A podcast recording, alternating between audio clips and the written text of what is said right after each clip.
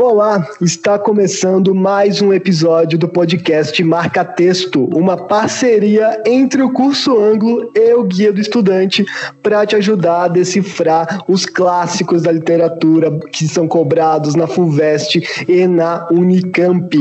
E hoje vamos falar de O Ateneu, de Raul Pompeia, um livro lançado em 1888 que se passa em um colégio interno e que foi absolutamente revolucionário para sua época. Para isso, contamos com a ajuda do professor Fernando Macílio. Oi, professor, tudo bom? Tudo bem, Felipe? É um prazer estar aqui no Marca Texto conversando sobre literatura. É um prazer conversar é, com literatura em qualquer momento. Vamos lá. Sim, é verdade. Prazer é todo nosso. Ó, só um aviso: Assim como vocês, nós também estamos de quarentena, estamos em casa, por isso que o áudio está um pouco diferente. Ah, você pode ouvir às vezes um carro passando ao fundo enquanto conversamos, mas estamos fazendo o possível para poder levar esse conteúdo para vocês, ok? Agora vamos falar de O Ateneu. Professor, o que mais me impressionou quando eu li esse livro é, primeiro, que é uma linguagem muito rebuscada, é uma linguagem sofisticada, mas ao mesmo tempo o autor se preocupa em fazer uma história em que as coisas estão acontecendo o tempo todo e é uma história que te envolve. E eu, adorei, eu achei um livro incrível. Pode falar para o pessoal sobre o que se trata o Ateneu, um resumo da história, um grande resumo agora? Pois não, é, o Ateneu ele tem como subtítulo uh, uma expressão que é crônica de saudades. Né? Uh, esse subtítulo, Felipe, faz a gente imaginar que uh, o narrador vai contar uma história da qual ele tem saudades, não é? Mas é, não é bem verdade. Uh, há certa dose de ironia nesse subtítulo. Na verdade, ele vai, ele já, ele é um homem adulto chamado Sérgio que vai rememorar uh, o seu período no colégio interno, né? Uh, e foi um período muito difícil para ele. E isso talvez explique um pouco, Felipe, essa sensação que você teve e que todo leitor tem quando se depara com o Ateneu, e não precisa ser um leitor novato, pode ser um leitor experiente, percebe muito claramente que a linguagem é mesmo rebuscada, como você bem falou. Esse rebuscamento, na verdade, me parece um pouco proposital. O que eu quero dizer é que a, a dificuldade para ler o livro é, tenta imitar tenta dar forma à dificuldade que o próprio Sérgio enfrenta na convivência com os seus colegas e com os funcionários e com a direção do Ateneu. Então, assim, transformar a leitura do romance numa, num processo um pouco árduo é parte é, da, da tentativa do escritor, do autor, de mostrar o quanto aquele período foi árduo para ele também. Então, é, é, o Ateneu conta esse período da história da vida do Sérgio, cerca de dois anos que ele passou no colégio interno, um colégio chamado Ateneu. Ele encontra ali algumas figuras e essas figuras uh, e as situações que ele vai enfrentar vão definir um pouco o seu caráter. É? Uh, ele encontra, por exemplo, o diretor, o Aristarco Argolo de Ramos. Esse, esse nome Aristarco tem um sentido, né?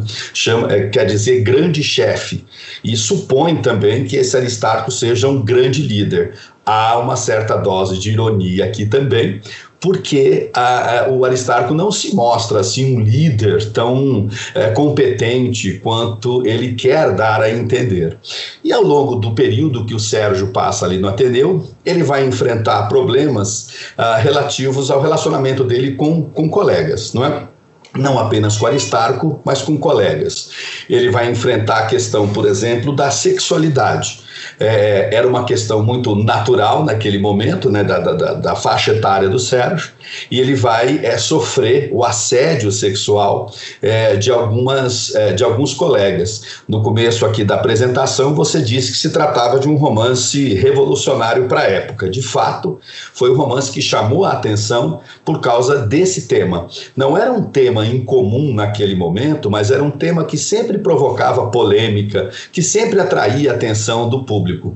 Então, o Sérgio vai contar as, as, enfim, as experiências, os eventos de assédio sexual que ele sofreu por parte de alguns alunos.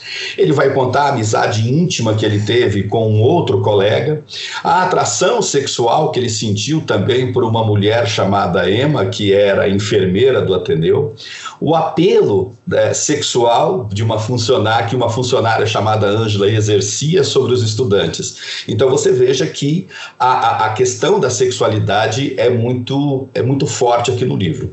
Mas além disso, é, ele mostra também um sistema punitivo que era usado pelo diretor para manter o controle e a disciplina sobre os alunos do Ateneu, ah, e trata basicamente da busca de identidade. Eu acho que esse aspecto é um aspecto muito importante dessa, dessa retomada da história, porque há um dado é, fora do romance, mas que convém considerar. O Raul Pompeia, provavelmente, ao escrever o seu romance, ele se inspirou bastante nas suas próprias experiências. Ele próprio é, foi aluno de um colégio interno, o Colégio Abílio, que realmente existiu no Rio de Janeiro, existia também em outras cidades, e ele frequentou esse colégio. A gente não pode dizer, no entanto, que as experiências vividas pelo Sérgio no romance é, sejam autobiográficas, quer dizer, o, o, Raul Pompeia efetivamente viveu a, aquelas experiências. A gente não pode fazer essa afirmação, porque o, o Sérgio representa, acima de tudo, essa busca de identidade. Então, se fosse para resumir esse romance, eu diria que ele é um romance que mostra a trajetória de um indivíduo na busca pela, pelo seu próprio conhecimento, pelo autoconhecimento, pela sua identidade. O romance termina com uma cena é, dramática, né? um incêndio, não é que um aluno que tinha sido obrigado a permanecer na escola como castigo é, durante as férias, ele bota fogo na escola. É uma cena dramática, não é exatamente trágica, porque não há nenhuma vítima, justamente porque estão em período de férias, não há nenhum aluno no colégio, então é, ninguém, ninguém morre nesse incêndio. Mas é, a, todo o projeto do Aristarco é, é destruído por esse incêndio. Ah, e esse incêndio determina também o final de uma etapa na vida do Sérgio e provavelmente o início de outras etapas que ele vai vivenciar também. Perfeito. Você disse que o autor, este livro provavelmente é baseado em algumas experiências do autor na juventude, mas que não são autobiográficas necessariamente. E quando eu li o livro, eu tive a sensação de que esse final que aconteceu com a escola era mais ou menos o que o autor queria que acontecesse com a escola dele, sabe? Eu imaginei uma.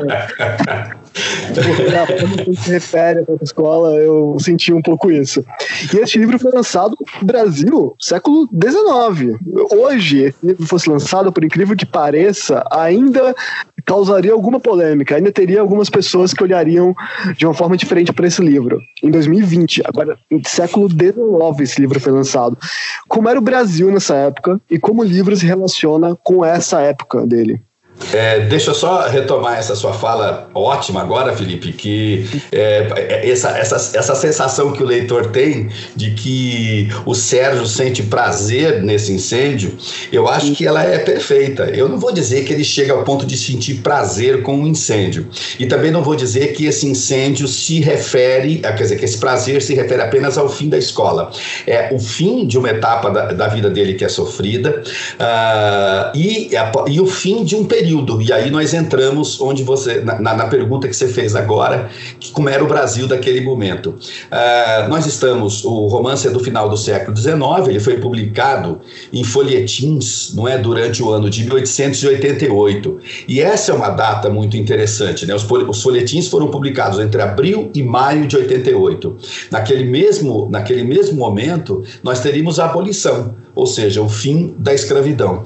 E no ano seguinte, nós teríamos a proclamação da República. Evidentemente, o Raul Pompeia não podia prever o que ia acontecer em 1889, claro, mas ele era um republicano fanático, ele era um adepto muito uh, envolvido com as ideias, com os ideais republicanos. E naquele momento, esses ideais estavam sendo muito propagados. Então, nós estamos no período de final do Império.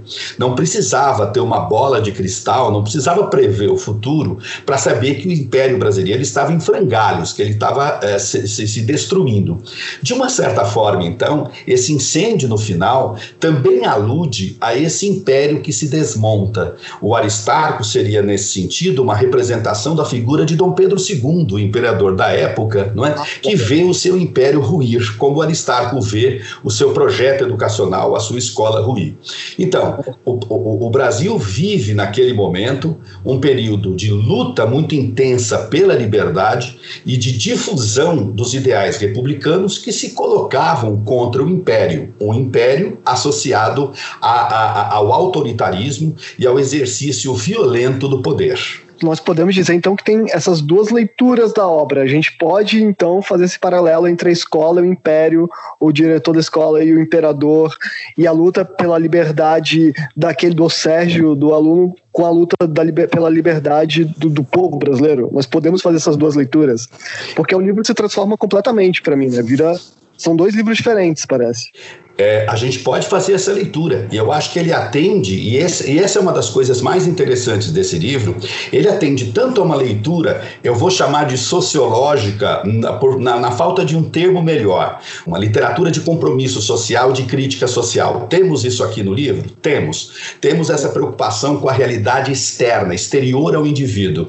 Temos um dado de crítica social, mas nós temos também uma dimensão psicológica nesse livro, Felipe. Então, se nós podermos ler esse final, não é, esse incêndio, como uma, digamos assim, uma espécie de vingança social, quer dizer, uma vitória de ideais republicanos e que o, o, o Raul Pompeu achava que é, fossem ideais populares, não é, contra a violência da monarquia, contra o autoritarismo da monarquia, a gente pode ler assim. Por outro lado, a gente também pode entender que é a, a, uma vitória do indivíduo, né? É o indivíduo derrotando as forças que impediam o desenvolvimento da sua própria identidade, o desenvolvimento da sua própria. dele assumir aquilo que ele quer ser na vida dele. Então, tem uma dimensão social, mas tem também uma dimensão psicológica. O fato de nós termos essas duas dimensões é uma das riquezas desse livro, para mim. Uau, eu acho que vou ter que ler de novo, porque aí eu vou ler outro livro agora. Eu sei que todo esse assunto, esse, essa história de classificar em escolas literárias é às vezes um pouco chato, mas eu não posso deixar de perguntar porque eu fiquei curioso. Porque quando eu faço pesquisa sobre o Ateneu, alguns lugares falam sobre naturalismo e outros falam sobre impressionismo. E aí fica essas duas essas duas coisas se debatendo assim, e eu não consegui chegar a uma conclusão. O Ateneu nós podemos classificar entre um e outro, não é nenhum nem outro, são os dois ao mesmo tempo? ô, ô, ô, Felipe, essas, é, é, essas classificações, elas, elas não são chatas, não, elas são interessantes. E eu acho que elas servem muito bem como ponto de partida para a gente começar a entender a obra. Mas desde que a gente não tome essas classificações como camisas de força, como é, é, é modelos ou moldes, fórmulas pré-estabelecidas, às quais o, o, autor tem que se submeter. Ah, é verdade que muitos autores em todas as épocas se submetiam a fórmulas prontas, a moldes, a modelos. Geralmente, autores de menor talento. Mas quando você pega grandes autores, e o Raul Pompeia é um excelente escritor, esses grandes autores, eles escapam um pouco dos modelos pré-estabelecidos. Por isso é que você encontra uma certa dificuldade de classificar o romance O Ateneu. Ah, o mais fácil, o mais imediato, eu diria até o mais lógico, digamos assim, dentro de uma estrutura cronológica, histórica da literatura, é entendê-lo como naturalista. Não é uma compreensão errada, porque nós temos a influência do meio sobre o indivíduo, a esse determinismo mesológico que a gente encontra em obras bem naturalistas, como o Curtiço, por exemplo, conhecido de muitos leitores, ah, você tem isso no Ateneu. Ah, a temática da sexualidade a animalização, personagens descritos de maneira animalizada, eh, animalizada, rebaixados aos seus próprios instintos, uhum. tudo isso combina muito com o naturalismo. Então não é errado entendê-lo como romance naturalista, mas o que é errado é limitá-lo ao naturalismo. Ele tem muito de realismo pela crítica que ele faz à sociedade e ao sistema de ensino da época. Ele tem muito de expressionismo pela maneira caricata e grotesca com que às vezes descreve as personagens. Ele tem muito de impressionismo pela, pelo excesso de subjetividade, de pessoalidade na, na, na descrição ou mesmo na narração. Não se esqueça que é, é, é, é um narrador extremamente sensível que está, que está contando a história e contando uma história que, que o sensibiliza particularmente, porque toca em pontos muito importantes da, uh, da, da personalidade da vida dele, da biografia dele. Então nós temos todas essas, todas as escolas. A gente não pode imaginar que essas escolas não pudessem aparecer ao mesmo tempo. O autor não está preocupado em se filiar a uma escola ou outra. Numa leitura posterior é que nós percebemos os traços dessas diferentes escolas no estilo dele. Eu queria só acrescentar uma coisa sobre essa, sobre o jeito dele escrever, sobre o estilo dele, que é importante, é, era um conceito importante na época, que era o conceito de escrita artística.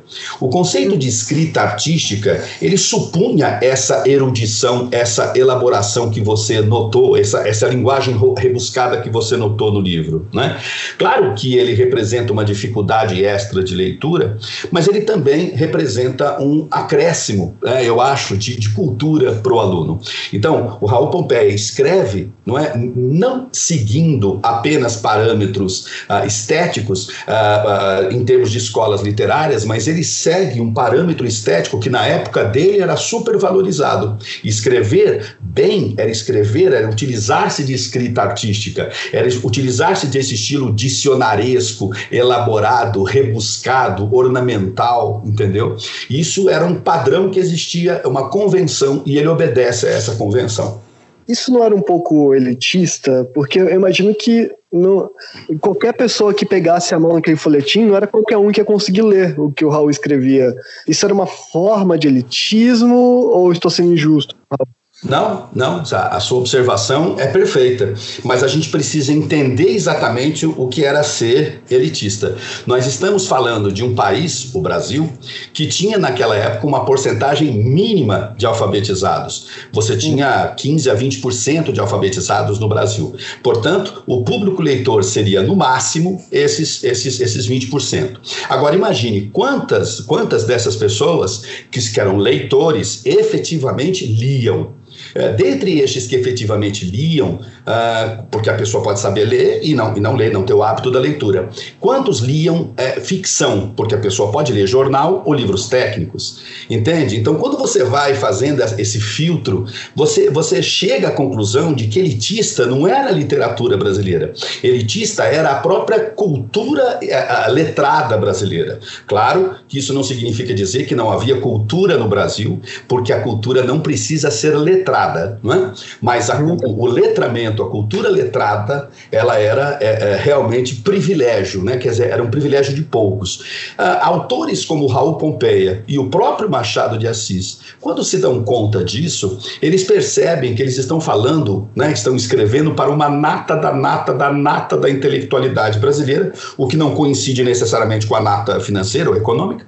ah, mas eles estão falando com essa nata da intelectualidade. Portanto, eles podem se dar ao luxo de usar essa, essa, essas expressões. Eles podem se dar o luxo de ser elitistas, digamos, ah, porque eles estão se dirigindo de fato a uma elite. Mas essa sua observação é perfeita e o teor crítico que a sua observação tem não deve ser abandonado. Podemos sim acusar o, o Raul Pompé de ser um escritor elitista. Só a título de comparação, Felipe, se você pega um romance do Machado de Assis, eu tenho quase certeza que você, você vai recorrer menos ao dicionário do que você recorre na leitura de um livro como o Ateneu.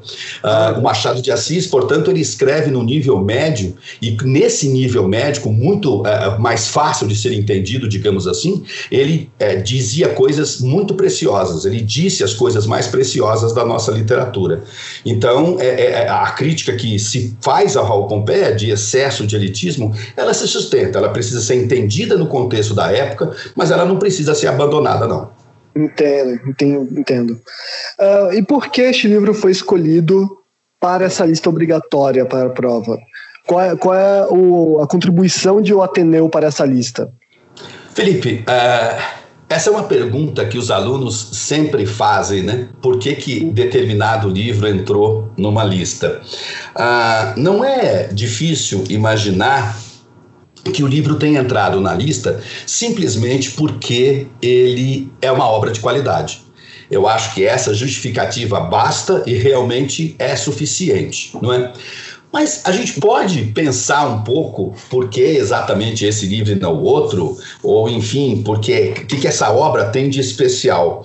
Uh, eu queria, uh, nesse sentido, uh, para tentar entender por que, que essa obra foi escolhida ou qual, qual o valor de se ler essa obra uh, no século XXI, uh, eu queria só remeter o leitor à primeira frase que aparece no livro, que é o conselho do pai do Sérgio quando o deixa na porta da escola, na porta do internato, na porta do Ateneu.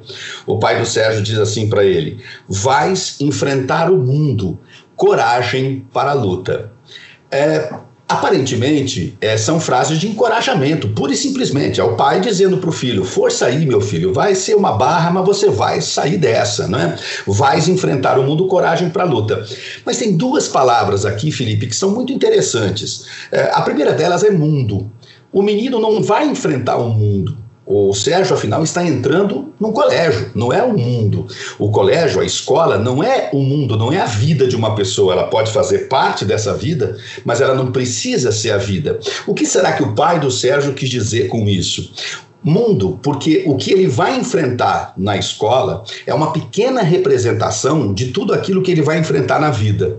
O que o pai está sugerindo é que as experiências que ele vai viver na escola são experiências que vão prepará-lo para o mundo, vão preparar, prepará-lo para a vida. Existe até no livro a expressão microcosmo. O colégio, a escola é um microcosmo, ou seja, um pequeno mundo, uma representação do, daquilo que vai ser enfrentado pelos alunos, pelo Sérgio. E o que, que ele vai enfrentar? O que ele vai enfrentar já está indicado também na frase seguinte do pai: coragem para a luta.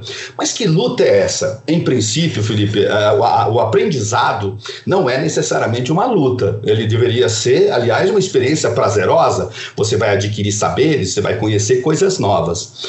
Acontece que nós sabemos que nem sempre é assim. O aprendizado é, às vezes, uma luta, não é? Uma luta contra as nossas próprias limitações, é uma luta é, é, para superar os, os, obstáculos pessoais que todos temos. Mas no caso específico da, da vivência que o Sérgio tem no Ateneu, a, a luta que ele vai enfrentar vai ser justamente a luta pela afirmação da própria personalidade dele.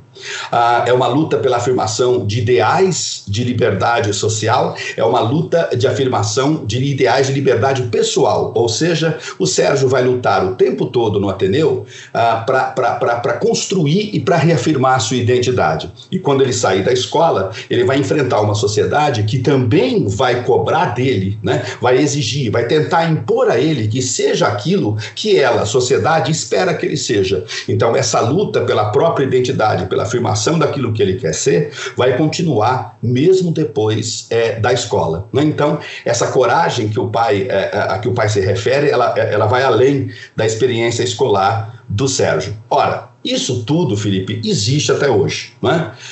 É, nós continuamos lutando contra autoritarismos de toda ordem, nós continuamos vivendo em um mundo que tem muitas opressões, um mundo em que os indivíduos encontram dificuldades para assumir as suas identidades das mais diversas formas. Não é? Então, é claro que esse livro ainda, é, ainda fala ao mundo de hoje. É, se, a, se quer justificar a escolha desse livro como é, simplesmente pela qualidade dele, está justificado. Mas se você quiser, a gente encontra outras justificativas esse livro de 1888 ainda dialoga com a realidade brasileira de 2021. Perfeito, perfeito.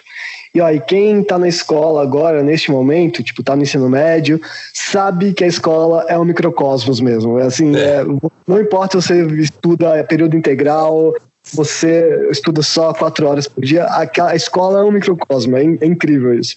Vamos falar um pouco sobre alguns personagens principais da história, rapidinho, vamos dar uma pincelada em cada um deles, pode ser? Pode ser sim, Felipe. Uh, evidentemente, o Sérgio é o narrador e ele também é o protagonista e convém até fazer uma certa distinção entre uma coisa e outra, né? Uma coisa é o Sérgio narrador e outra coisa é o Sérgio protagonista. Evidentemente são a mesma pessoa, mas o Sérgio narrador é um homem adulto, não é? Ele vai relatar experiências que ele viveu.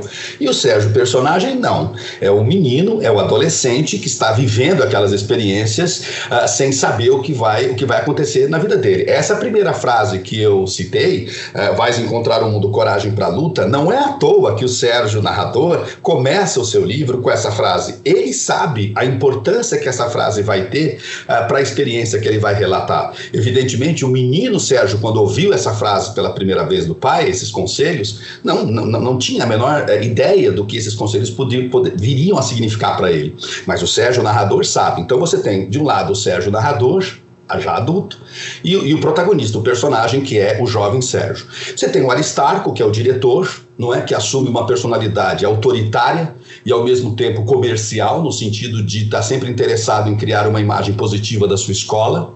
A Emma é a, a, a esposa do Aristarco, Uh, que, que é uma personagem muito misteriosa na história, muito indefinida. Nós não sabemos se a Emma é, é, é legal, se ela não é, se ela ama o Aristarco ou não ama. Uh, enfim, é, a, a, o romance inteiro, a, a Emma é, é, envolta numa aura de mistério que o Sérgio, o narrador, faz questão de sustentar, de manter.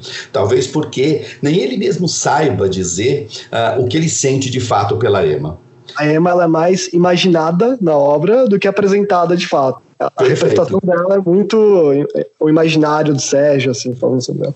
É isso mesmo. É, é muito mais, é, é, é, ela é muito mais concebida a partir. Isso que você falou, Felipe, quer dizer, ela é muito mais imaginada. É isso que a gente chama de impressionismo, entendeu? Quando a uhum. descrição ou a concepção de uma personagem está mais no, no, plano da impressão pessoal, uh, da intuição, dos, daquilo que ela possa ter provocado no narrador, no caso, uh, do que na, na, vida real, entendeu? Daquilo é. em algo mais concreto. Esse é o, é o grande teor impressionista desse livro, né? Né? Então, a Emma tem essa importância de ser essa, essa mulher que envolve o Sérgio também, que o impressiona bastante. E depois nós temos os colegas dele. Né? Ah, o Sanches e o Bento Alves são dois colegas que vão tentar ah, ah, a seduzir o Sérgio, não é? Pela via da agressividade, da imposição, da violência, e são rechaçados por ele. Depois nós temos o Egbert, que é um amigo mais novo, mais jovem do que o Sérgio, já quando o Sérgio está no seu segundo ano, e por quem o Sérgio vai nutrir sentimentos afetivos mais contundentes, eu diria. Ah, a gente pode até falar em atração, mas eh, em nenhum momento fica claro que houve uma realização física desse afeto. Né? Ah, e nós podemos também falar de outros dois personagens que são personagens secundários, mas que eu acho que eles assumem importância dentro dessa história da busca da identidade, da afirmação da própria personalidade, que são o Cândido e o Nearco. O Cândido é um, é um aluno homossexual que sofre com essa homossexualidade, que sofre ah, quando essa homossexualidade é descoberta. Então, ele é punido por uma, por, uma, por uma estrutura que impede o indivíduo de ser o que ele quer ser. E o Nearco é, é um aluno que, se, que chega com fama de ser um atleta, mas que se mostra muito fraco como atleta. Ah, na verdade, só o pai, que nesse caso representa a sociedade, é que vê nele um atleta. Ele é mesmo um orador então, o Nearco é mais um exemplo de uma pessoa cujo, cuja, cuja essência, cujo ser efetivo é impedido, é podado pela própria sociedade. Né? Ah, o Sérgio, ah, diante dessas experiências que ele assiste, ele vai, de uma certa maneira, domando, dominando os seus próprios instintos, a sua própria sensibilidade, porque ele aprende que quando o indivíduo é, desafia a sociedade tentando ser aquilo que ele quer ser e não o que ela quer que, que ele seja, ele enfrenta, ele, ele enfrenta muitos problemas, ele sofre muito com isso. É, é essa grande lição que o Sérgio tira do, Arista, eh, do, do, do, da, da experiência no Ateneu. E não é à toa que o incêndio traz, né, como você percebeu, esse prazer recôndito para ele. Né? Parece que ao contar o episódio do incêndio, ele está botando fogo em tudo aquilo que o impedia de ser o que ele gostaria de ser. Exatamente. Olha, se você que está ouvindo este podcast agora for um adolescente, um jovem, eu sei que a linguagem rebuscada pode te assustar um pouco. Eu sei que tem um monte de outras coisas à sua volta. O TikTok está apitando no seu celular, teu Netflix. mas você tem que dar uma chance para o Ateneu, porque é um livro que fala sobre você, sobre o que você está passando agora, sobre ser jovem, estar encontrando a própria essência, estar encontrando a própria liberdade, é, encontrando seu lugar no mundo, convivendo com o microcosmos da escola. Tudo fala sobre você e é um livro que eu tenho certeza que você lê nessa fase da sua vida vai te tocar muito, assim, vai ser um daqueles livros que você vai carregar para sempre. Professor, muito obrigado pela sua participação, foi incrível. Eu que agradeço, Felipe. Estou sempre aqui para conversar sobre literatura. Quando você precisar, é só me chamar. Olha, vamos chamar de novo, hein? Pode ter certeza. O podcast Marca Texto é uma parceria entre o curso Ângulo e o Guia do Estudante, trazendo as principais obras literárias que são cobradas na FUVEST, na Unicamp, para você, decifrando, te ajudando nessa leitura. E é um projeto que estamos gostando muito de fazer, ok? Até o próximo episódio. Muito obrigado. Tchau!